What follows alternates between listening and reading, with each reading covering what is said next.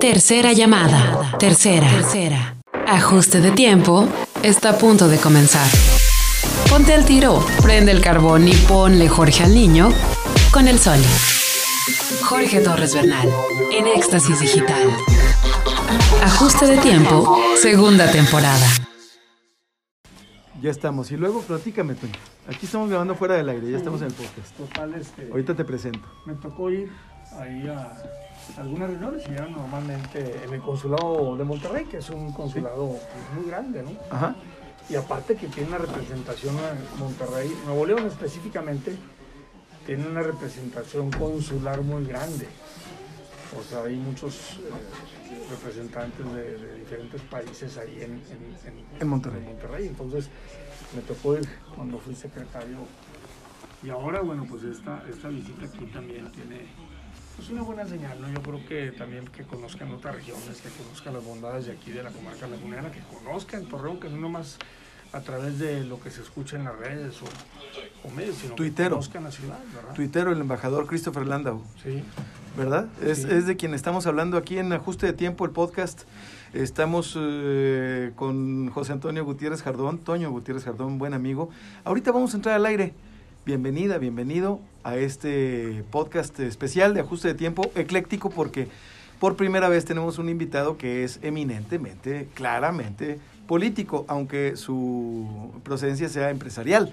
Sí, pues ven- vengo realmente del sector empresarial. Así es. Solo yo inicié, yo tengo en esto de la política, estuve cinco años en la administración anterior y luego un año de receso como candidato, Ajá. luego un año de regidor y ahora me toca estar como representante del gobernador y titular de la unidad regional de atención en la laguna, ¿no? en el gobierno del estado. Perfecto, perfecto, Toño. Pues vamos a platicar con Toño Gutiérrez Jardón sobre, pues sobre lo que platicamos aquí en Ajuste de Tiempo, que es una entrevista la primera vez, la primera de muchas, espero, mi querido Toño, eh, que estemos juntos aquí en esta cabina con cubrebocas. Sigue las indicaciones de las, de las eh, autoridades de salud, ¿no? Y Totalmente. Ya vamos, ya vamos ahorita al aire. Sí, pero yo creo que es bueno que se lleven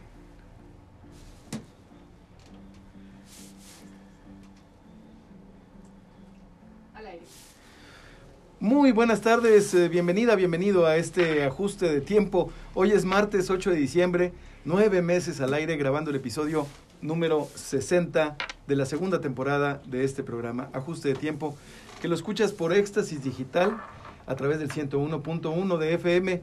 También nos escuchas online desde las oficinas de GPS Media ubicadas en Boulevard Independencia número 300 en la ciudad de Torreón, Coahuila, México.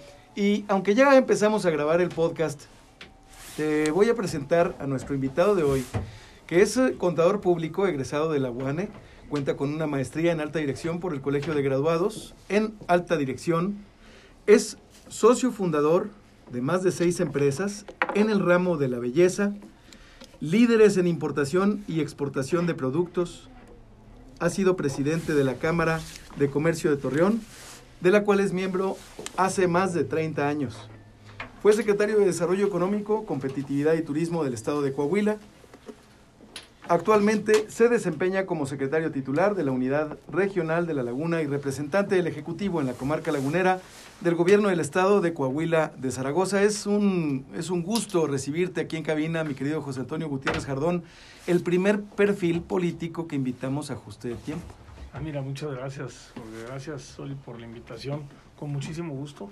Gracias. Creo que felicitarte por tu programa, que de hecho cuando iniciaron hace algunos meses me tocó escucharte por primera vez eh, en las mañanas y, y luego, Sí. bueno, sí me tocó varios, varios programas. En Adictivo. Sí, sí, me tocó. Nuestra ahí. estación hermana, el 90.3, mi querido Toño, eh, Adictivo Radio, que les mandamos un saludo y, bueno, pues buenas tardes Ángeles Muñoz, buenas tardes a todos los que nos escuchan en el podcast y en la radio y si tienes algún mensaje dirigido para nuestro invitado de hoy, de una vez, vamos a dar el podcast de los adictivos, el 8711 051085, el 8711 051085, para que eh, le hagas saber, le hagas llegar a Toño Gutiérrez Jardón tus mensajes. Aquí lo tenemos en cabina y vamos a entrevistarlo.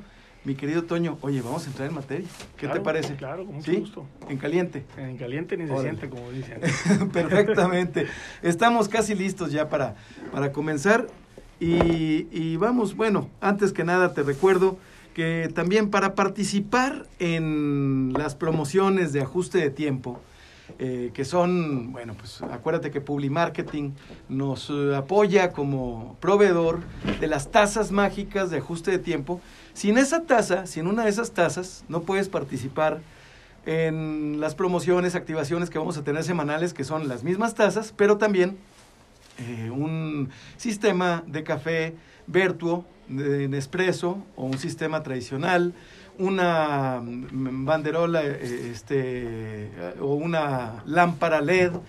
Eh, y bueno, varios artículos promocionales que puedes mandar al WhatsApp 87 13 87 5500. Toño, a ver, ahora sí. ¿Tienes rutinas? Fíjate que, que sí. Normalmente soy una persona que soy muy disciplinado. Y una de las rutinas que hago normalmente en la mañana es levantarme muy temprano, bajar por un café, ver algo de noticias y salir temprano de la casa a trabajar. Esa es una rutina que siempre le he hecho. Ajá. Luego me critican a veces, tú sabes que luego la señora dice, oye, está el domingo y el domingo normalmente te levantas también muy temprano y si no es ir por las barbacoa, por las gorditas, dice, oye, pues déjate un espacio, pero es una costumbre que desde muy pequeño nos inculcaron. Eres, eres diurno. Sí, sí, normalmente, sí. Y nocturno ya para las diez y media, once, ya ando cabeceando. Ya, ya, ya estuvo, ya vamos, Sí, ya sí, lo ya. que quieres es un arreglo. Ahora en ocasiones ya ni siquiera el noticiero ese de las 11 de la noche, de las 10 y media ya no lo alcanzo, pero bueno, son costumbres, ¿no? Oye, y hablando de costumbres, ¿eres de noticieros, de escuchar un programa en las mañanas, en las noches? Sí, normalmente sí, sí Sí. escucho. Este, en las noches eh, veo mucho el, el canal de imagen. Me gusta Ciro Gómez Leiva, me gustan algunos otros Comunicólogos. sí, comunicólogos y algunos otros programas, sobre todo de noticias eh, locales, algunas Sí. internacionales, pero bueno, me, me interesa mucho estar Correcto. al, al día. Correcto, correcto. Estamos, eh, est- eh, sí, eh, mm, fíjate que, Toño, la magia de, de la radio en vivo, la magia de la radio en vivo conlleva los imponderables, que yo siempre les llamo así. Y el hecho de surfearlos o de andar con ellos, nadar junto con los imponderables, es interesante. A ver, otra pregunta. ¿Qué haces para mantener tu salud física y mental? Porque yo creo que las dos son importantes, Sí, van de la mano. Sí, totalmente. Mira, en salud física, eh, normalmente trato de hacer algo de ejercicio. Bicicleta de montaña es la que me gusta. Ahorita en temporada de frío lo hago más en la tarde.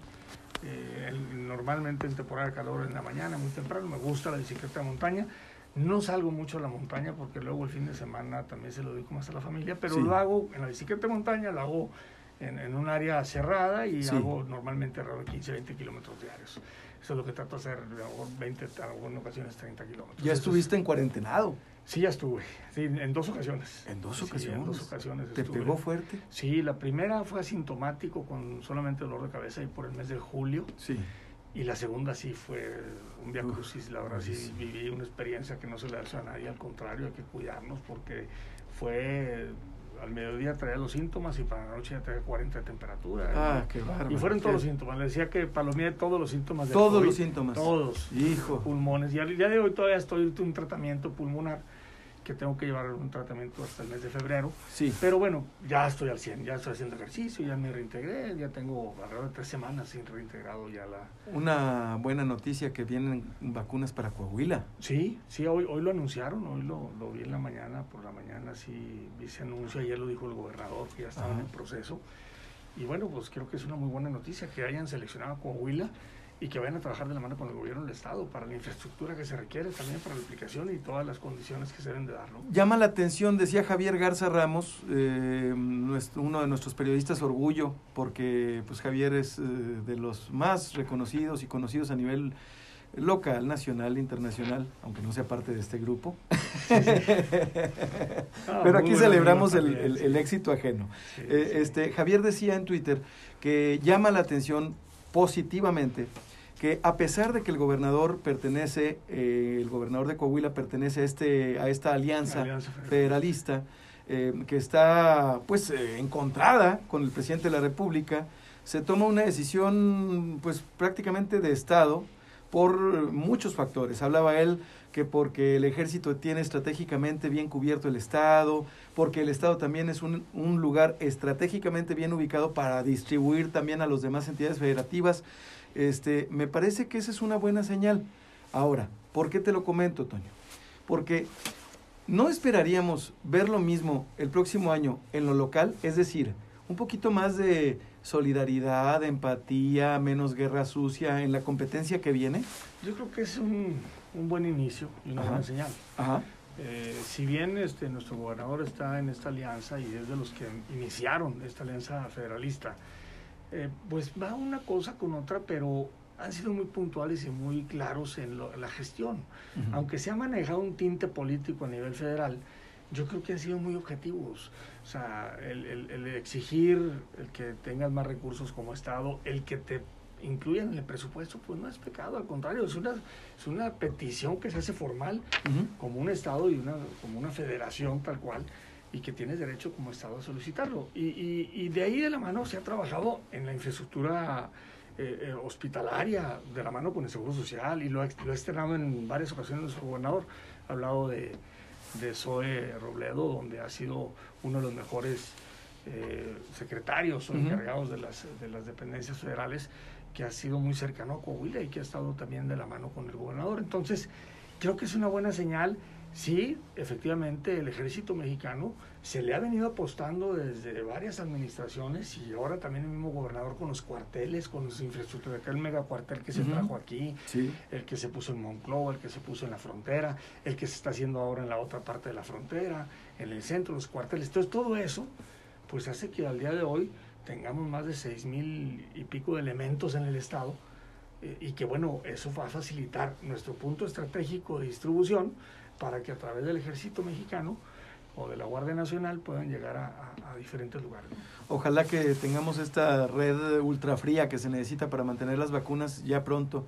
Este, en menos 70 grados centígrados decían. Sí, ¿verdad? hablaban de eso eh, y creo que, bueno, pues ayer lo anunciaba el secretario Roberto Bernal, sí. hablaba de que iba a haber necesidad de hacer algunas inversiones, pero ahí no le escatimaron nada al gobierno estatal, o sea, creo que en el tema de salud ha sido, ahora sí que una planeación, eh, inversión que se ha hecho muy importante a comparación, si nos comparamos con otros estados, hasta en las pruebas que está ahora con la pandemia, las pruebas que se han aplicado aquí, pues eh, somos el número uno a nivel nacional por cada 100 mil habitantes eh, de, la, de, la, aplicación de las pruebas. Entonces eso, eso denota que, que, hay un compromiso de parte del gobierno estatal. Toño, eh, por el simple hecho de, que estás tú aquí en ajuste de tiempo y por el, por el perfil que yo, este, bueno, trato de estar consciente que, que, tengo. este eh, eminentemente no, no, grillo, no me gusta decir grillo, pero eh, tal, tal, vez sí crítico. Habrá quienes digan, no, hombre, pues mira, ya el Soli anda echándole porras a Toño, y esto y lo otro, y, y así ya está. Yo creo, y, esto te lo comento por lo siguiente, eh, te quiero seguir entrevistando, pero me parece muy interesante tu punto de vista. Y creo que en México eh, le criticamos mucho, mucho, mucho al presidente de la República que no tenga voces críticas. Uh -huh. eh, pareciera ser, pareciera ser que eh, esto es, o sea, no hay críticos del presidente de la República y los críticos, con razón, pareciera ser que no los oye. Esto no es una democracia. ¿No? Aquí, en Coahuila, independientemente de, yo sé, yo no te voy a pedir que critiques al gobernador, pero aquí en Coahuila, nosotros, ¿cómo, cómo, cómo, cómo ves el Estado? ¿Cómo ves Torreón? ¿Cómo ves la entidad? ¿Cómo, ¿Cómo ves la relación de la federación, más allá de lo que nosotros sabemos públicamente? Eh, está, es, eh, ¿Cuál es el sentir, el palpar, el pulso de la gente? Tú que eres representante del gobernador sí. en, en, en, La Laguna. Mira, sí, sí hay cierta situación que se presenta entre el gobierno federal y los estados, pero no es Coahuila específicamente, es, es en general. Uh -huh. y, y, más ahí o cuando se forma la alianza federalista, federalista este, y, y, se politiza un poquito el tema. Y creo que, bueno, a final de cuentas, la relación que tiene nuestro, el, el gobernador, nuestro gobernador, con los alcaldes de los 38 municipios es excelente, con todos, ¿eh? con todos lleva una buena relación, con todos los ha, sido un, un, gobierno incluyente, escuchando propuestas de los diferentes alcaldes, buscando acuerdos, sumándose con ellos en programas, sumándose con ellos en temas de salud, que también digo, le compete al Estado, obviamente, una responsabilidad muy importante en el tema de salud, junto con la federación, pero creo que ha sido una, un gobernador muy cercano a los alcaldes. Y, y, y, a mí me llama, digo, te lo digo porque en lo personal de repente yo veía que algunos alcaldes pues trataban de buscar cómo desligarse esa relación con declaraciones muy agresivas hacia el gobierno del Estado y jamás el gobernador cayó en un, en un directo, ¿no? Simplemente siguió con su tema institucional y al día de hoy hay una relación excelente con todo. ¿Todo lo que hace el gobierno del Estado está bien?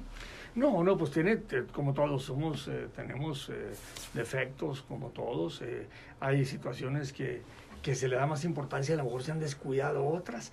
Pero al día de hoy, las tres pilares principales, que es desarrollo económico, que se impulsó y venía dando un espiral positivo muy fuerte a las últimas administraciones, pues se le sigue apostando.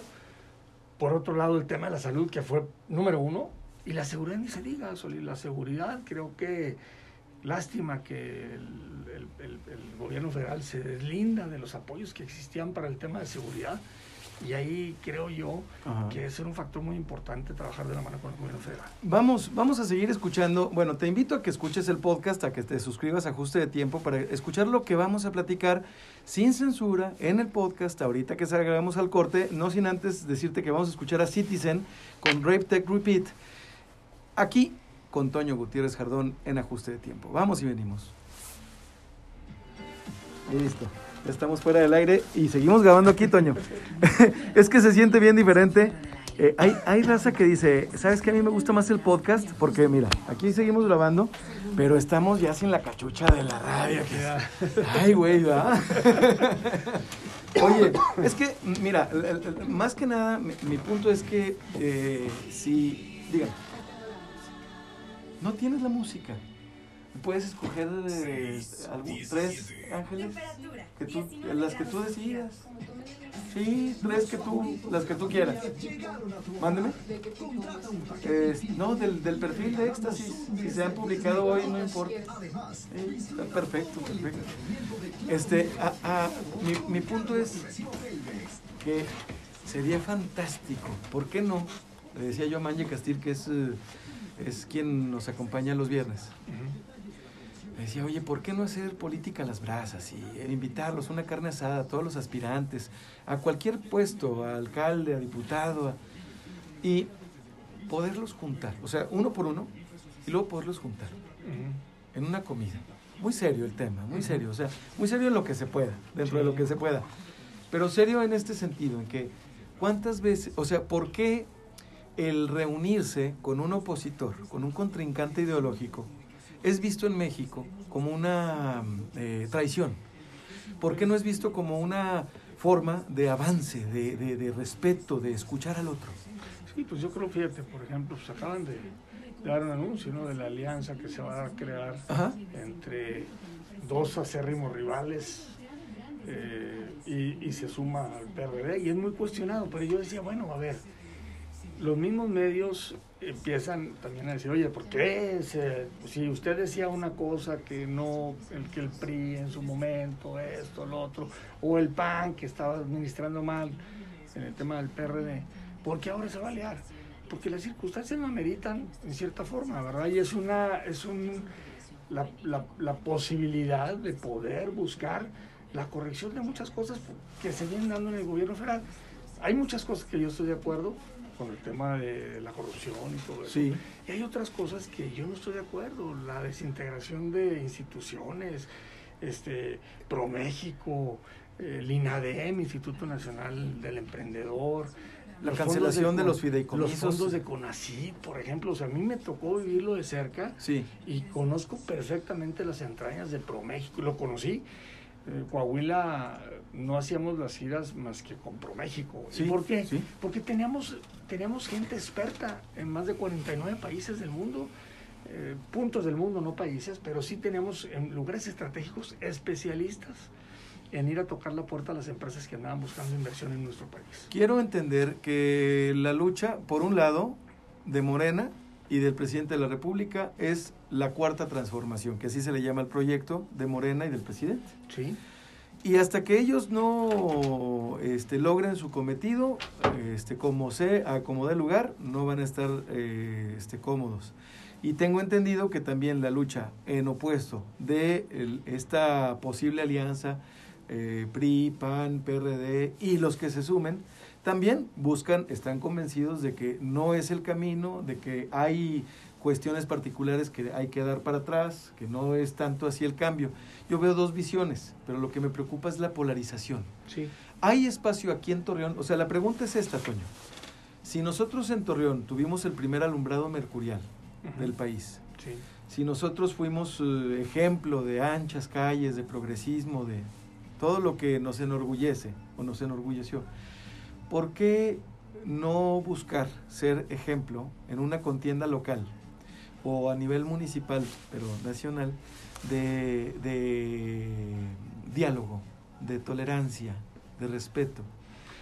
Yo creo que ahí es voluntad de quienes van en las contiendas. Créeme lo que a mí me tocó vivirla, una contienda electoral hace Pues dos hace años, sí. hace dos años, en el 2018 específicamente. Eh, yo siempre fui muy respetuoso, jamás, fue de, jamás fui de enfrentamiento, con propuestas muy claras. Y, y Como precandidato a presidente como- municipal, como candidato ya.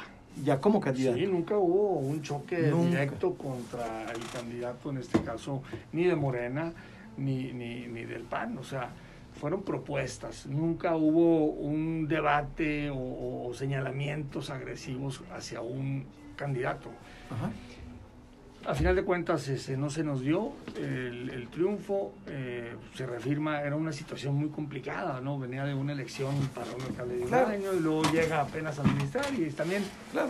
Ahí yo no estuve de acuerdo en ese, en ese momento en el tema de, de- de que fueran alcaldes y candidatos a la vez. Pero bueno, eso fue un tema nacional. Entonces, eh, sin embargo, creo yo que, por ejemplo, a mí me toca aceptar, me quedo como regidor y lo acepto con mucho gusto porque tengo el compromiso con los ciudadanos. Voy a ver de qué manera me olvido del tema ya de la campaña Ujú. y a ver qué puedo aportar. ¿Y qué pasa cuando tú llegas de regidor? Pues jamás hubo un acercamiento, una... Dices, oye, vamos a trabajar en conjunto, Nada. vamos a... Nunca. Entonces, es, es, es voluntad. Y, por ejemplo, yo te puedo poner a nuestro gobernador, que hace, tiene mucho oficio político en acercar y, y trabajar de la mano con la oposición en el Congreso, cuando fue alcalde, al igual con, como aquí como, como alcalde, Ajá. tuvo ese acercamiento. Sí. Con nosotros no, no lo hubo. Yo decía, bueno, ¿por qué? O sea, me extraña siendo una persona con tanta experiencia política que no hubiera ese acercamiento. ¿Será porque te ven ya como un contrincante? ¿Será porque piensan que a lo mejor te van a dar importancia? Cuando yo podía aportar mucho en el tema, por, específicamente lo Sí. que conocía más que era desarrollo económico, Sí. Y hice algunas propuestas y no se dieron. Entonces, en ocasiones, insisto, yo creo que es voluntad política, es voluntad de las personas que están contendiendo Sí. y, y de los que están en una mesa en una negociación. ¿no? ¿Tiene que ver que lo conozcas, de, que te conozcan en persona? Pues, pues mira, si vas a representar tú a, a un partido, pues obviamente hay intereses del partido, pero al final de cuentas tú estás como candidato y tú Sí. puedes llegar a acuerdos. Sí. Tú puedes llegar a acuerdos y sobre todo ya cuando estás en el gobierno, más aún puedes llegar a un acuerdo con muchos. Correcto. Al final de cuentas la prioridad son los ciudadanos, ¿no? Y es tratar de hacer bien las cosas. Regresamos, regresamos a ajuste de tiempo, estamos platicando con Toño Gutiérrez Jardón. No te pierdas, no te pierdas el podcast en serio, porque como estamos en Spotify, en Apple Podcasts, y te recordamos, te recuerdo que eh, nos colamos en la lista de los 100 podcasts de México, en Spotify, más escuchados de la categoría de sociedad y cultura. Y precisamente de eso estamos hablando con Toño Gutiérrez Jardón, que hace, hace dos años, apenas hace dos años, contendiste por la alcaldía de Torreón. Sí, en 2018. Y estábamos hablando en el podcast sobre la voluntad. Entonces te pregunto, mi querido Toño, el próximo año, 2021, se ve halagüeño, eh, esperamos vacunas, esperamos que salgamos de esta pandemia, de esta sindemia, Esperemos. y que, sal- que salga todo muy bien. Y ya no te vuelves a enfermar, ya llevas dos, man. Ya llevo dos. Ya, no, dicen que la tercera decía, no, no, no. No, no, no, no, no, toca madera, toca madera. Oye, pero, a ver, en caso de ser ungido, como dicen así en los, en los eufemismos de la política mexicana, con, con, un, con una aspiración oficial, por no decirle candidatura, ¿estarías tú dispuesto a una reunión, una carnita asada con tus contendientes antes de que se haga la elección durante campaña? Sí. ¿Sí? ¿Sí? totalmente. Yo soy, yo, yo creo que hay que tener esa comunicación, Ajá. independientemente de la ideología política, eh, en el proceso electoral y postelectoral, ¿verdad? O sea, porque al final de cuentas, pues sí, sí hay, hay una ideología política de diferentes partidos, que luego es la forma de poder alcanzar algunos puestos a través Sí. de partidos, o porque las estructuras que existen de muchos años, bla, bla, bla. Pero creo que ahorita hay que evaluar también las personas que van y ese diálogo, si están dispuestos eh, también a acercarse los contrincantes, porque insisto, es de, es de voluntad. Sí, también de allá para acá, ¿verdad? Sí, Porque, es pues, no. voluntad, ¿no? Yo, yo, soy, yo siempre he sido conciliador, no me gusta el choque, sí soy muy, muy claro cuando no estoy de acuerdo y trato de externarlo, me quedo callado y eso ha sido toda mi vida, eh, desde en todas las responsabilidades que he tenido desde el sector privado en el sector público, eh, lo he externado. Y eso también te da el ser objetivo y ser claro y no siempre estar buscando así como que barbear a la gente, no, hay que decirlo cuando no estás de acuerdo. Y, y, y, y a lo mejor también debatir y también aceptar cuando pues, tú tienes, no tienes la razón y tienes, tienes que buscar cómo conciliar, ¿no? Entonces ese ha sido mi estilo toda la vida. Los partidos, hablas tú de ideologías. ¿No, son, no se ha convertido, no se han sustituido las, las ideologías de los partidos por intereses? Pues mira, yo creo que sí, sí existen, porque pues cuando ahora sí que un partido no tiene esa fortaleza, batallan a veces hasta para Ajá. conseguir candidatos. Sí. Dicen, oye, acércate, este", pues sí, pero eh, el- la historia, la historia de nuestro país y la historia de México, y no nomás de México, sino de muchos países, pues obviamente hay eh, partidos más fuertes que otros, con más estructuras, que vienen de muchos años, que se ha trabajado en la ideología y en la estructura que se conforma y, y- y- y las veces que han llegado a gobernar, ¿verdad? Entonces, eh, se batalla mucho para el tema de independientes, se batalla mucho para el tema de formar un nuevo partido y llegar, tener esa penetración, ¿verdad? O ese impacto, eh, por muchos factores, ¿no? Cuando ya lo vives en el territorio, te das cuenta de que pues, necesitas una fortaleza y una, y una estructura donde tengas esa, esa gente que está trabajando eh, todo el año, ayudando Claro. a la gente, y eso no se logra de la noche a la mañana, se logra con muchos años de trabajo también. Toño Gutiérrez Jardón, ¿cuál es tu palabra favorita? Híjole, perseverancia, Ah, qué chida palabra. Sí, me encanta, perseverancia, eh, entusiasmo. Soy, soy una persona positiva. ¿Cuál es la palabra que menos te gusta? Híjole, este, pereza. Híjole, veo, a ver, o, o, o, o- o la flojera, así que dices, híjole, hay un dicho por ahí Ajá. que muchas cosas se pueden quitar menos eso. Menos la huevones. Perdón, eh, discúlpenme. ¿Qué es lo que más le causa placer a Toño Gutiérrez Jardón? Híjole, me, me gusta mucho convivir con mi familia, escuchar música, ¿Qué música? música clásica, me gusta mucho la música clásica, fíjate. Me gusta todo tipo de música.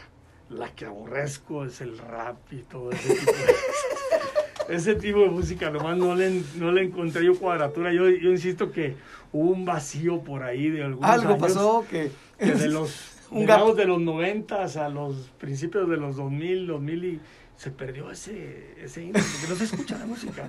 Se perdió. Escucha la de los ochentas y ves ahorita la música, que está muy buena música nuevamente. Claro. La música pop vuelve a resurgir y, y ya estamos escuchando pues muy, muy parecida a los ochentas, ¿no? Que fue Sí. clásica, ¿no? Están de moda, el 84 está de moda. ¿Qué es, qué es lo que más te desagrada? el que la gente esté estática o los negativos, los pesimistas. Los haters. Sí, el que sea pesimista. O, o- o ver a una persona estática, o sea, que tengas que andarla arriando, ¿no? es algo que dices... Andarlos empujando, man. No, no, no, eso, eso no, no. Será porque en, en mi familia siempre fue así, ¿no? O sea, mi, mi madre eh, ni los domingos nos, nos perdonaba. O sea, a las 8 de la mañana me hubieras desvelado o no desvelado, llegaba, abría cortinas y, y vámonos a desayunar y a ver, este, ya está la barbacoa aquí en el restaurante y si quieren párense vámonos. Ya. Cuélele. Entonces Sí, era, como una costumbre de, de familiar, ¿no? Qué padre. ¿Cuál es el sonido o ruido que más placer te produce? El sonido o ruido que más placer me produce, escuchar música. La verdad digo, eh, creo que la música clásica este, me gusta mucho. ¿Cuál es el sonido o ruido que te aborrece escuchar? Eh, la sirena, una sirena de patrulla, Hijo, así como que... te crispa los un, nervios. Fíjate, y, y- y- o un maullido de un gato, no me gustan. El Los de un gatos. gato. Pues eh, traté de yo ser concilia- conciliador ahora sí con los gatos de Chavo. Nunca pude. El día que quise hacer ya, una vez me acuerdo en un, en una, en un viaje que tuve de intercambio, este, dije, bueno, ya eh, ahí les encantaban los gatos en la casa donde yo llegué. Y, y- y traté de como que hacer la- las paces con los gatos. Decía, bueno, mire, ya hay, ya hay un gatito, ya más, ya ronroneaba, lo Ah. agarraba. Y donde llegó un perro de ahí ¿no? en la casa y se puso furioso el gato y me puso una dañada. Hijo. Que, que ahí se pero bueno, Ya. es el maullido, no, no me gusta el maullido de un gato. sino- Vamos a un corte, vamos a un corte con la siguiente canción que tenemos programada para el día de hoy.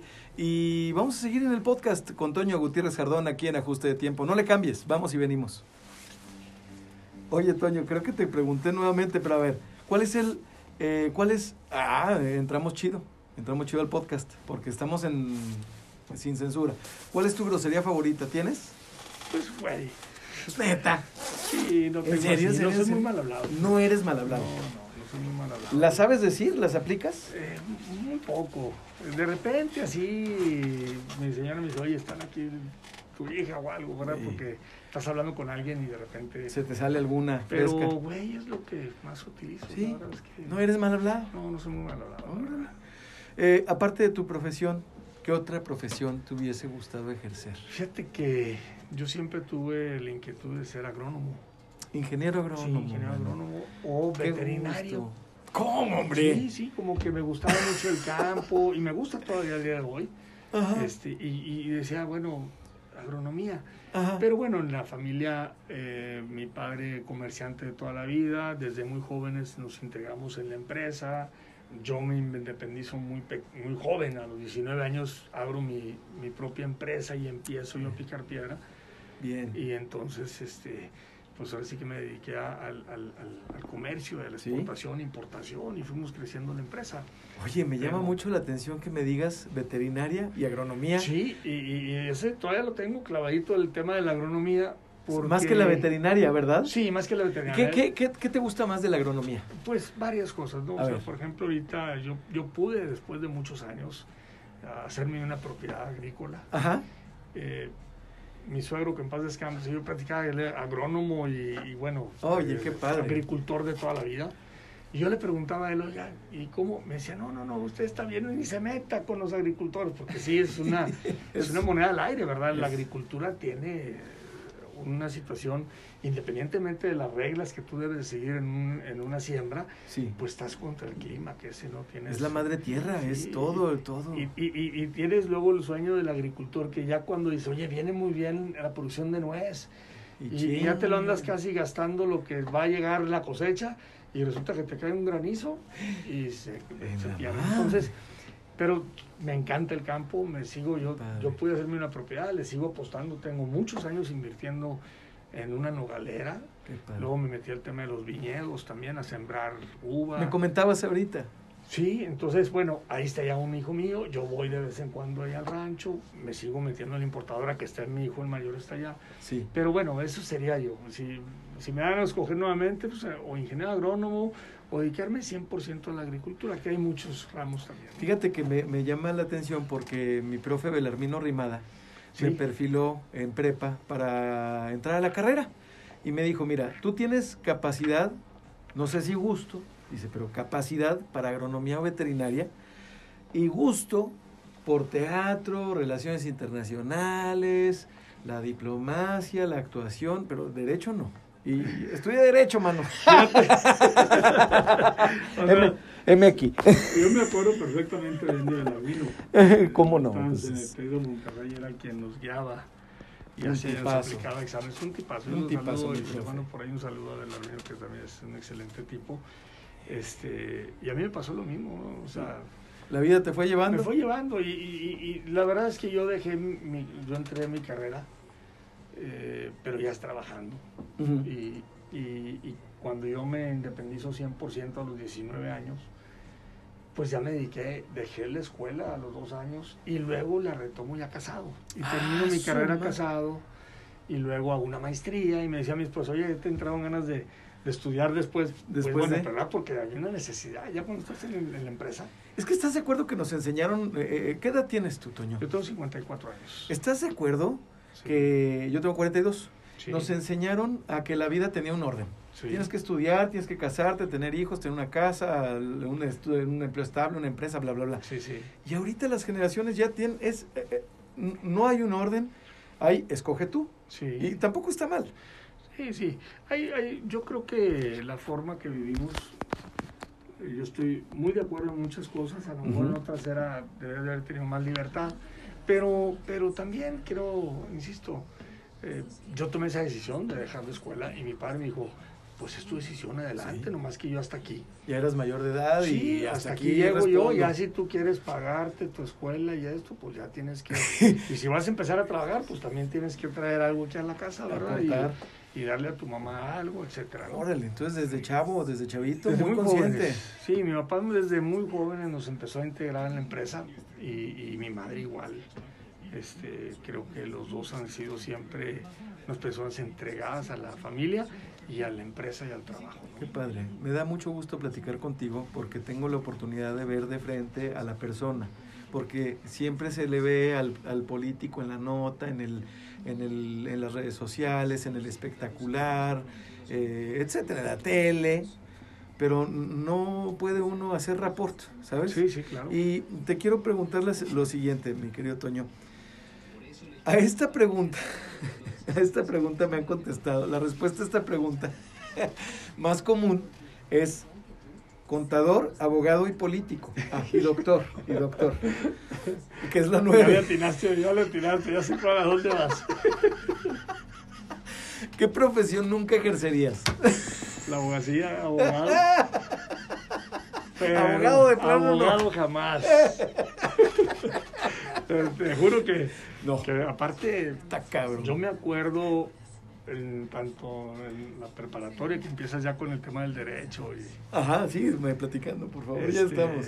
y el, en, en el tema del derecho, Ajá. este, híjole, mano, por más la teoría y decías, hijo, o sea, sí me gustaba el derecho fiscal, por ejemplo, fue uno de los que sí Que me sí, te más latió. porque me llamaba mucho la atención porque lo ponía en práctica en mi empresa, ¿verdad? Decía, oye, el derecho fiscal y Sí. pero este total es algo que nunca digo hay hay gente que tienes que tener una vocación Claro, claro, O sea, claro. El, abogado, sí. saludos a todos los abogados, o como le decía a mi querido Jerry ayer, Jerry Rosas, que le mando un saludo todos los lunes. Sí. Está Jerry Rosas con nosotros y decía, salu- eh, decía Jerry, hablamos de los abogados, saludos a los abogados. Y hablamos de los doctores, saludos a los doctores. Y le digo, oye, ¿qué no puedes mandarles también una mentada? o sea, ¿por qué puros saludos, va? No, yo soy contador soy contador de profesión Ajá. este también había entre lo administrativo porque era LAE o contador.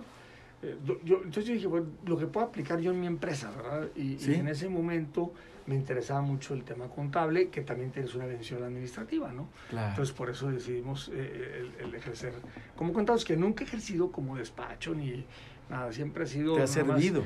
lo, claro, lo, lo conozco perfectamente bien, le- leer todos los estados financieros y todo, declaraciones, siempre estoy muy al pendiente de eso, este, pero bueno, te sirve para, para, para Sí. toda la empresa. Sin duda es el arco, el- el- la estructura toral de una empresa. Sin Sí. duda. Si el cielo, la número 10 de este cuestionario para conocer mejor una persona que estamos aplicando al aire aquí en Ajuste de Tiempo, Toño Gutiérrez Jardón. La número 10, si el cielo existiera y te encontraras a Dios en la puerta, ¿qué te gustaría que Dios te dijera al llegar? Que me dijera que cumplí, que conjunto con mi familia, mi esposa, logré hacer hombres y mujeres de bien y que me dé un campito para poder entrar y disfrutar a mis seres queridos. Eso es lo que yo digo. Si llego ahí y me dicen, ¿qué es lo que deseas? Pues que me diga que cumplí, que algo dejé, Ajá. que algo hice bien y que cumplí mis metas. Y reencontrarte allá. Y reencontrarme allá con mis seres queridos. Esperar, si, si ya se me adelantaron, bueno, pues verlos ahí. Si no se me han adelantado, pues esperarlos y estar Espera, con los demás. Sí, pero pues ya, ya estando en el otro barrio, ya. Así es. Ya la hicimos. Oye, Toño, a ver, eh, déjame te pregunto de estas, estas preguntas que son de tres en tres. Sí, Eh, ¿Te gusta el cine? sí, sí me gusta. Sí. Nómbrame tres películas que, que sean así. eh, la trilogía del Padrino. Oye, que van a reestrenar la 3, ¿sí sabías? No lo sabía, fíjate. La No, 3, no, no, no. este Ford Coppola está Ah, inquieto mira. y ya la va a reestrenar porque dice que no le gustó mucho la 3 como quedó y que la va a reeditar, entonces ya la va a estrenar este fin de semana, ¿eh? El, el Padrino, eh, la trilogía, de hecho me gusta más la 1 y la 2, es cierto. La 3. De la 1 y la 2, ¿cuál? La 1. Te quedas con la 1. Sí, me quedo con la 1. Por Brando. Sí, sí, sí. Y, y luego me gusta, me gusta mucho la de Gladiador. Ah, hace un qué peliculón, ¿verdad? Y la veo, la he visto, no sé, 20, 30 veces y la sigo viendo y me entretengo. Gran actor, Sí. gran película, gran director. Sí, y, y, y una que no es muy común y que yo les pregunto mucho que se llama. Érase una vez en América. Claro. Once Upon a Time in America. Con Robert que- De Niro. Que Robert De Niro, James Woods. Sí, cómo no. que es un película, no, no, de Sí, tres no. eh, horas y media dura. Este, pero es una, una super película que no fue muy taquillera en su momento. Sí ganó algunos Óscares, pero no fue muy taquillera. Yo nunca la vi en el cine, yo la vi después. Ya en VHS. En VHS, en los videos. Blu-ray. Y, y- y la recomiendo muchísimo. Yo a mis, mis sobrinos y a mucha gente le digo, vean esa, vean, es una muy buena película. Érase una vez en América. Érase una vez en América. Órale, Sí. gracias. ¿De libros? ¿Eres de libros? Sí, ¿Eres de no lectura? soy tanto. Sí me gusta, a lo mejor te digo que puedo leer a lo mejor unos tres, cuatro libros al año, cuando mucho. Y, y últimamente la lo he dejado. Este, Arriba sí- del promedio que andamos en México, que es 2.4 libros. Sí, no, no, no, no soy, tengo mis hijos, sí, les tengo, mi, sobre todo mi hija, la menor, ella sí, yo creo que te lee tres libros, pero por mes, ¿verdad? Y- o más, ¿verdad? Pero, Órale. pero bueno, eh, sí me gusta y tengo también Tres libros que nos puedas Mira, había- hay uno que me encantó cuando hice la maestría que se llamaba El, el maravilloso siglo XXI, que lo hizo José Cruz Ramírez, que fue también mi maestro en aquel entonces. Correcto. Eh, ¿Sabes con quién tenía un programa de radio? Con Almeida, Jaime Almeida. Ajá, sí. Él- en México tenían un programa juntos. correcto. eh, y, y bueno, él sigue teniendo, creo que sigue todavía en, en Oh. los programas. José Cruz Ramírez, muy buen libro. En, en aquel entonces trataba de del futuro que tenían eh, los chinos, eh, cómo iba a estar el siglo XXI con los chinos y qué razón tenía. Fíjate nomás. Es un historiador él también y que bueno, me gusta mucho eso. El, el otro que me gusta mucho fue el de los siete hábitos de la, De la gente altamente efectiva. Efectiva. Me gustaba mucho ese tipo de lectura. De hecho, mi Correcto. maestría yo la hice en el Colegio de Grabados de Alta Dirección, donde uno de los socios principales de aquel entonces era eh, Miguel Ángel Cornejo. ¿Te acuerdas? Mira de- nomás, la claro que sí. Continua y todo lo que había de la motivación y todo lo que empezaba. Y en ese entonces empezaba la programación neuro- El neurolingüística. PNL, ¿no? sí, por La supuesto. PNL y, y- y entre José Cruz Ramírez, que fue uno de mis maestros ahí, dentro de esta, pues bueno, pues había muchos de ese tipo de lectura, ¿no? Híjole. Y, y por último, este, algo que, me, que yo recuerdo mucho, eh, el del grito del desesperado, que lo leí yo de Cuauhtémoc Carlos Cuauhtémoc Carlos Sánchez. Cuauhtémoc Sánchez, sí.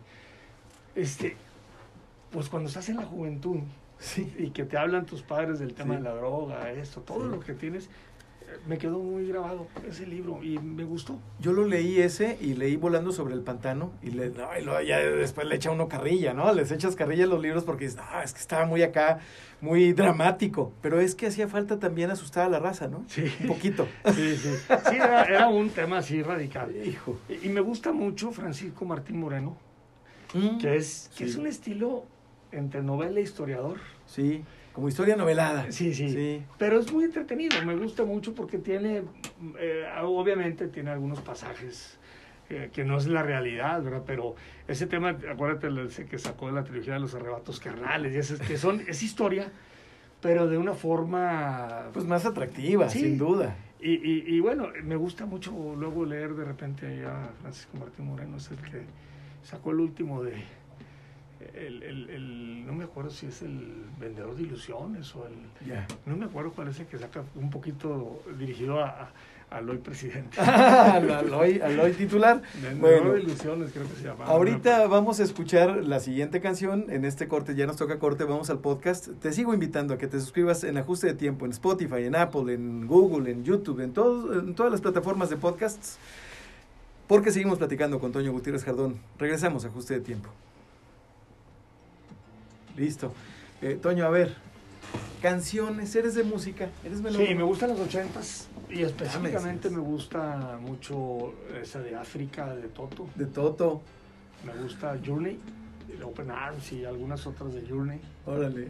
Y, y me gusta mucho la- el área de clásicas, que, que me- eh, una de mis preferidas es la obertura de la ópera de Nabucco, Ah, ya, sí, que, claro. es, que es una ópera espectacular de Verdi y, que me tocó verla. eh, Nabucco no es donde Nabucco viene el canto de Va Pensiero, eh, sí, ¿verdad? Sí, va Pensiero, el canto de los, los- esclavos. de los esclavos, Sí, Va Pensiero. Nabucco, Va Pensiero, Ah, que esa es es la que... una cosa extraordinaria. Sí. Y la, la obertura de la ópera es preciosa, ¿eh? Mira, porque sí, tiene todas las áreas este, y, y- y- pasa el área donde estaba Pensiero. y- Sí. pero Va Pensiero en particular, a mi papá le, le- le- lo, lo hace, lo conmueve. Sí. conmueve, le conmueve, es una música hermosa. Esa, esa es de mis preferidas, de, de las óperas que no, no soy, o sea, no estudio mucho el tema de los eh, nombres específicos. Me gusta mucho Verdi, Ajá. este, Puccini, algunas, este, Oye, pero como que nos han vendido esa, esa idea de que si te gusta algo, tienes que grabarte el nombre y la ficha técnica y todo del, del- de, de- No. de la obra. Y qué hueva, ¿no? O no, sea, no, yo no. O sea, eh, No. ni yo, o sea, yo escucho algo y me gusta y lo pongo en la lista. Si, si me acuerdo, pues qué bueno, ¿verdad? mi, mi padre, mi padre nos ponía mucha ópera y nos las platicaba. O sea, de chavos él tenía sus colecciones de aquellos de selecciones de, de selecciones de Reed, eh, The Reader's Digest, Digest, claro. sí. sacaba, sacaba los álbums y nos platicaba las óperas. Entonces nos ponía a leer un poquito de las óperas para explicarnos de qué se trataba lo que estaban cantando, ¿no? Qué chido. Este, entonces yo le agarré mucha afición a la ópera. Eh, algunos eh, hermanos, mi hermano también un poco. ¿Cuántos son? Somos cuatro. Cuatro. Dos hombres y dos mujeres. ¿En este, qué posición estás tú? Segundo. El segundo. Sí, segundo. es, eh, primero una hermana y luego sigo yo. Y luego sigo- Hermana mayor, hermano mayor. mayor. Sí, hermano mayor, sí. Tú eres hermano Sí, mayor. y luego tengo uno menor. Dos años nos llevamos. Dos, dos, dos, así. Bueno, uno, dos y dos. Corriditos. Sí, corriditos. Eh, y, y tú, eh, Toño, yo soy hijo mayor, Sí, único varón. sí. Mi papá no es hijo mayor. Mi hijo mayor y yo somos los únicos hijos mayores de todas de las dos familias, Sí. de la familia de mi esposa y de mi familia. Y creo que el tema de los hijos mayores es algo especial. ¿Tú sentiste alguna carga, alguna responsabilidad, algún tema así como pesadón o el hecho de que tu hermana fuera la mayor te bajó un mi, mi padre siempre fue eh, muy cercano conmigo. Mira, O sea, y al día de hoy, siempre tiene una responsabilidad mayor en el sector, en la empresa, en la misma familia. Sí, sí, la verdad es que mi hermana se casa joven también ella, pero se va a vivir fuera de aquí, entonces pues como que siempre ha sido una responsabilidad que tengo directa con mis padres y, siempre muy cercano a ellos y, y- que ellos también han, con un servidor han estado también Conservador. muchas cosas, ¿no? ¿conservador o liberal? ¿Cómo te Híjole, Yo defines? creo que tengo de las dos. ¿Centro? Sí, sí. Yo, yo no, no me gustan los extremos. Ajá. O sea, creo que ni tanto el que quema va Ni tanto que no alumbre. sí, porque creo yo que tienes que ser equilibrado. Hay cosas buenas de los conservadores, hay cosas buenas de los liberales, o sea, este, derecha izquierda, pues también la radical. Qué difícil, ¿no? Sí, sí, o sea, y, y- y la izquierda también hay unas cosas muy buenas, ¿verdad? El, el apoyo social, los- la, la- la gente, todo eso, claro que lo requiere, no puede ser radical, ¿verdad? Así Entonces, es, así es. pues, digo, tienes que ser, yo, bueno, esa es mi opinión, ¿verdad? Y así he tratado de comportarme toda mi vida, en, en término medio, sí me gusta ayudar, me gusta estar cercano a la gente, pero... Pero, Pero evitar el conflicto. el Sí. El, conflicto como que no lleva... no, no, no, no, Mucho. nada. Normalmente luego causas otras situaciones, ¿no? Cuando Eh, tienes ese conflicto. Desencadenas otras cosas. Sí, sí. Es cierto, es cierto. A ver, maestros, tres maestros que Ay, me puedas tú nombrar, recordar. José Cruz Ramírez, que ya te lo mencioné, el autor del libro que te dije que fue para mí uno de mis mejores maestros en la maestría. Eh, una maestra, Irma, no recuerdo su apellido, de la secundaria, que Ah, no, bueno, pues de es que también matemáticas, Está también que, era, que era Dura. muy cercana, era dura, pero siempre eh, muy cercana a los alumnos, ¿no? Y eso, porque en el- yo estuve en la federal, en la secundaria federal número uno, y ahí eran los maestros, luego eran de borradorazos. Y ¿Primaria eso, también nada. federal? En la federal número uno. ¿Primaria también? No, nomás estuve los tres años de secundaria. Los tres de secundaria tres de en la secundaria, En federal. la federal número uno. Yo sí. estuve en primaria federal, maestro Antonio Caso de Gómez. Sí, yo estuve en Cervantes, estuve en Americano, y estuvimos en el Cervantes, Ajá. acá en el bosque. Ajá. y luego en, eh, regresamos al americano. Entonces conoces varios códigos postales desde Sí, chavo. varios, sí. Porque no era, no era, era medio inquieto, Ajá. pero de hecho la federal, mis padres cuando me dan las gracias en el americano en el sexto, pero no era por, no, no porque tornara, sino porque No, eras inquieto. eras- inquieto. ah, o sea, eras guapo para los madrazos. Sí. ¡Ah! Más o ¡Peleonero! menos. Sí, sí era. La verdad lo acepto. Qué sí chingón, qué chingón. Y luego en la secundaria te diste un buen También, quemón también. varios. O sea, por eso eres también ya mesurado. Sí, ya, ya, ya ves también. Yo, ahí, en la, ¿te acuerdas de, la federal número uno que está cerca de la plaza del Eco? Ahí se iban a la plaza del Ahí Eco. era- El ring. echar porras el ring, ¿verdad? Y sí me tocó varios. Obviamente algunos buenos, algunos malos, pero como todo, ¿no? Así fue. Más ganadas que Sí, perdidas. más que nada, es que perdía, Eso, pero, chingado. pero sí me tocó Sí te una, tocó me que- acuerdo muy bien que, ah, qué. ¿Ya te acordás? me entraban por todos lados, güey. ya no se los duros y los tupidos. Paz, paz. ya vamos de regreso. Gracias, Ángeles. Y estamos de regreso, ajuste de tiempo, en este tercer y último bloque del programa, hoy martes 8 de diciembre, con Toño Gutiérrez Jardón, platicando a todo dar. No te pierdas el podcast porque también hemos estado complementando las preguntas y ya nos contestaste sobre los maestros. Nos faltó uno. Sí, Sí. sí. eh, me acuerdo de un maestro, Salvador Frost, que estuvo en, en el TEC. Claro que sí. me tocó Papá de mi amiga Kitty Frost. Sí, sí, que murió muy joven y Muy era joven. un tipazo. Fumador. Sí, sí, sí. Uf. sí. Era a mí no me gustaba la materia ¿eh? Ajá. filosofía, era así como que también tenías que, te- tenía que gustar mucho esa materia. Sí. Me, me tocó eh, que me diera clases eh, el maestro Mascarel.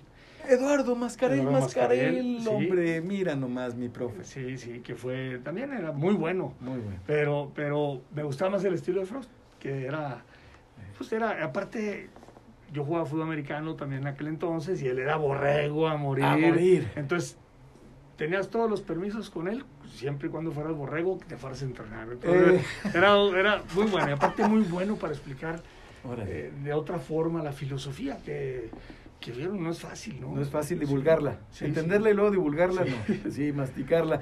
A ver, mi querido Toño Gutiérrez Jardón, otra de las preguntas de tres en tres es eh, tres ídolos, pero va en este sentido. Si tú tuvieras un artefacto en tu poder que te permitiera transportarte en el espacio-tiempo, en el tiempo-espacio, en la tela del tiempo-espacio, ¿con qué tres personajes de la historia o a qué momentos de la historia te irías? Ya fuera como espectador en algún momento o con algún personaje para tomarte un café, una cervecita, un desayuno, una cena. Híjole, mira, es, luego es un tema medio controversial, pero yo soy eh, un admirador de Porfirio Díaz. O sea, es controversial por, por la historia, luego cómo te lo comentan, pero para mí fue una persona visionaria. O sea, yo no me quiero imaginar la transformación que pasó en México en aquellos años cuando ves ahorita reforma, cuando ves cómo estaba la Ciudad de México con esas construcciones, con esa opulencia que existía y aparte el, el ferrocarril, una visión, o sea, tremenda, ¿no? Y, y, y, y, y es- y he, leído un poco de, de- de su historia. De Ralph Reder. Creo que, creo que no, no, del, del mismo, este, de aquí de Catón, que ha escrito de Porfirio Díaz, este, hay, hay algunos, eh, novelas como aquella que te ponen de la torcha encendida a la senda de gloria y esas que también te dan una idea de lo que fue el cómo porfirismo. fue el, el porfirismo. Entonces creo que pues era un cuate que venía desde abajo, él era aliado de Juárez en su momento, desconoce a Juárez, que eso no lo platican ahorita de Juárez, pero Juárez también duró 13 años en el poder, ¿verdad? Y no lo quería soltar hasta que murió, ¿verdad? Así es. O sea, eso no se platica ahorita. Eso no se Dicen, dice. Porfirio Díaz, ah, sí, sufragio efectivo, no reelección y todo lo que dicen. Pero bueno, creo que a final de cuentas se fue, se vio la transformación de México tremenda. A A mí mí, me, me- gustaría estar. Me cambió la, perdón que te interrumpa, Sí. me cambió la visión de Díaz una, un- un- una obra magnífica de un autor alemán, Ralph Reder, que pues el biógrafo, yo creo uno de los biógrafos más importantes de Porfirio Díaz, Sí, y sí te lo, te lo dibuja como un, un hombre de Estado. sí, realmente. sí. ¿Qué Como otros? estadista. Eh, en lo personal, no de la historia, en lo personal, por ejemplo, obviamente por mi padre, para mí es mi ídolo, ¿verdad? Eso se lo puedo decir indudablemente, porque creo que su ejemplo y su tenacidad y su forma de ser y el acercamiento y la, la- cómo creó la familia y cómo estuvo cercano siempre con nosotros, ha estado, porque gracias a Dios todavía está con nosotros, este, y le mando un saludo si, si anda por ahí escuchándonos. Pero, pero eh, eh, también me tocó la fortuna de conocer al abuelo de mi señora, don Braulio Fernández Aguirre. Ya. Y conocer un poquito, digo, 25 años tuve la oportunidad de platicar mucho con él, por todos los domingos que íbamos a su casa, mu- mantenía muy unida la familia, una persona que me platicaba, él es de San Pedro, mi padre es de San Pedro, mis abuelos es- vivieron en San Pedro, Coahuila, Sí, señor. y, y, este, y, y platicaba horas yo con él, y, y siempre, fíjate cómo son las cosas, jamás me invitó a la política, ni me, siempre me echaba porras en mi empresa, pues, oh, Antonio, adelante, usted va muy bien, y sígale. Y ellos platicaban de política, porque Sí. pues ella, su, su hijo político, mi suegro también fue político, y jamás. Cuando me invitan a mí en la política, pues ya don Braulio estaba, falleció al, al siguiente año, un año, pero ya no había manera de entablar esas pláticas. Esas pláticas. Sí, y, y bueno, Braulio Chico, el, el Sí. licenciado Braulio Fernández Aguirre también fallece, mi suegro también fallece. Entonces, ¿cómo son las cosas? Pero creo yo que la carrera de don Braulio Fernández Aguirre, como San Petrino, cómo llega a ser alcalde de Torreón, cómo llega a ser gobernador, luego sigue a sena- fue senador, diputado, este, y todos los puestos tuvo, lo- fue, fue el quien eh, inició el, el programa de zonas áridas a nivel nacional. Entonces, Correcto. es una persona que, que creo que había mucho que aprenderle. Sin duda. Y yo me echaba horas platicando con él. No me no indagaba mucho en la política porque pues no era lo mío, pero, Pero mejor, ¿no? Sí, sí, sí, era, era un tipazo. Porque pudiste bravo. hablar con él de temas con, de los que no pudieron hablar muchos con él, porque seguramente nomás hablaba de política con los políticos. Sí, y a mí me platicaba de mis abuelos. Mira de, los, de- que yo no, yo no tuve la fortuna de conocer a los padres, ni, ni al padre ni a la madre de mi papá. Este, y me platicaba, yo me decía, yo estuve en la boda de su abuelo, estuve con su abuela, la conocí, y estuve, y, y luego nos poníamos a cantar y me platicaba muchas historias de San Pedro, ¿no? Entonces eso, la verdad, lo tengo muy presente. Qué padre, mi querido Toño. Oye, eh, pues se nos está terminando el tiempo, pero yo te quiero pedir que me respondas la tercera pregunta de tres. No sin antes hacerte una invitación. ¿O sabes qué? No, primero respóndeme la, la pregunta y luego te hago la invitación ya para cerrar. Tres deseos por último en esta ocasión. Eh, Deseos, eh, quiero ser abuelo, Ajá. Sí. ajá, me, me gustaría ser abuelo. ok. Siempre fui muy niñero, la verdad. Me encantaron mis hijos, los disfruté. Ya los dos están muy grandes, uno va a cumplir 30 años el año que entra, ya está casado, me gustaría ser abuelo. Eh, vivir con mucha salud, Ujú. o sea, cuidarnos. Creo que hay que darle prioridad. De repente te olvidas de la salud. Esto nos ha, hemos aprendido mucho este Sin año. duda. Mucho, mucho, que habíamos olvidado. Darle prioridad al tema de la salud. Ahora yo traigo en esa eh, disciplina que traigo, pues bueno, ya ahorita pues busco de qué manera protegerme también. Bueno, consumir un poquito más de yogur y algunas cosas para protegerte en el tema de Cuidándote. salud, cuidándote, ¿verdad?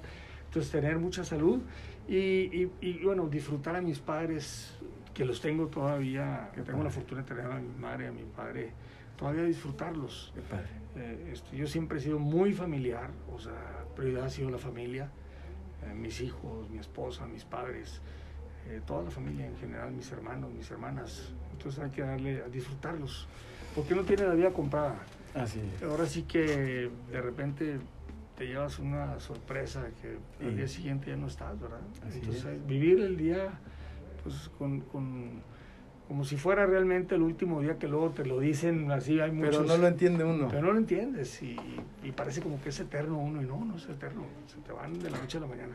Toño Gutiérrez Jardón yo te quiero agradecer que hayas estado aquí con nosotros en ajuste de tiempo en Éxtasis Digital el 101.1 de FM te quiero desear lo mejor como a nuestros futuros eh, este, invitados nuestros pasados invitados también creo que lo cortés no quita lo valiente este no es un lugar para cuestionar, criticar o atacar, es un, es un espacio para conocer, y yo te he conocido un poquito más hoy, y te quiero pedir un favor. Sí. Antes de que termine el año y... Em- Ajuste de tiempo se transmite de lunes a viernes de 6 a 7 de la tarde por Éxtasis Digital. Jorge Torres Bernal en Éxtasis Digital. Ajuste de tiempo, segunda temporada. Una estación de GPS Media.